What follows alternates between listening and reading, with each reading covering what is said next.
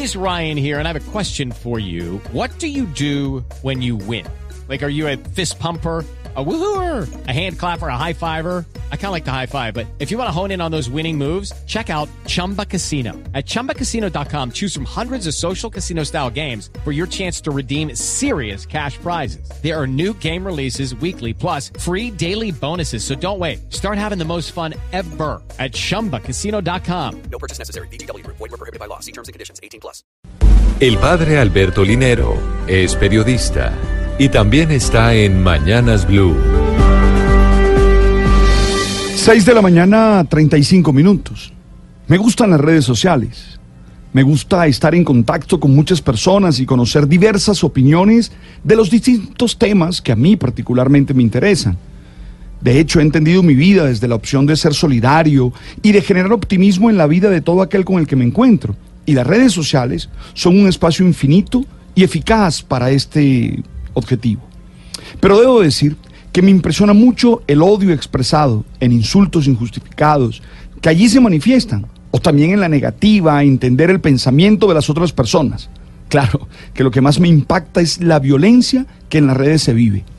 Alguien pudiera decir que se trata de la misma violencia que se vive en nuestras calles, pero creo que el anonimato de las redes, los bots, las famosas bodegas para imponer pensamiento, hacen que aquí se exacerbe dicha violencia.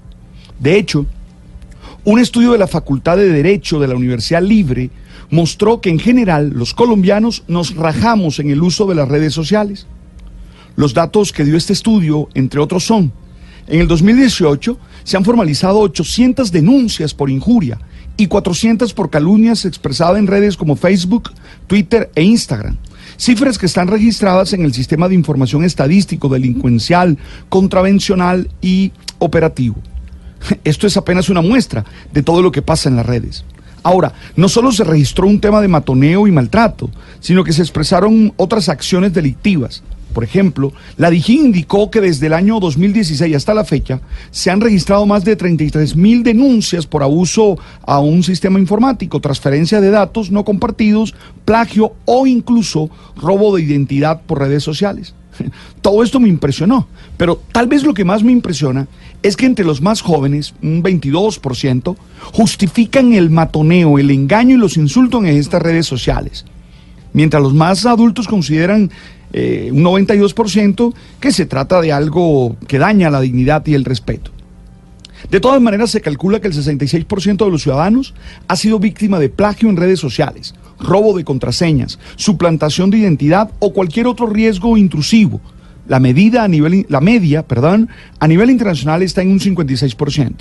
Bueno, tú me vas a decir, ¿pero qué? Bueno, lo que está en juego aquí es la posibilidad de la convivencia, que desde nuestra diferencia podamos compartir la ciudad y la vida. No se puede seguir minusvalorando lo que sucede en las redes, ni creer que como no hay agresión física está bien. Eso no se puede aceptar. Imagino que ya por este comentario tendré algunos insultos en mi Twitter o en mi Facebook, pero creo que es necesario que cada uno tome la decisión de respetar al otro.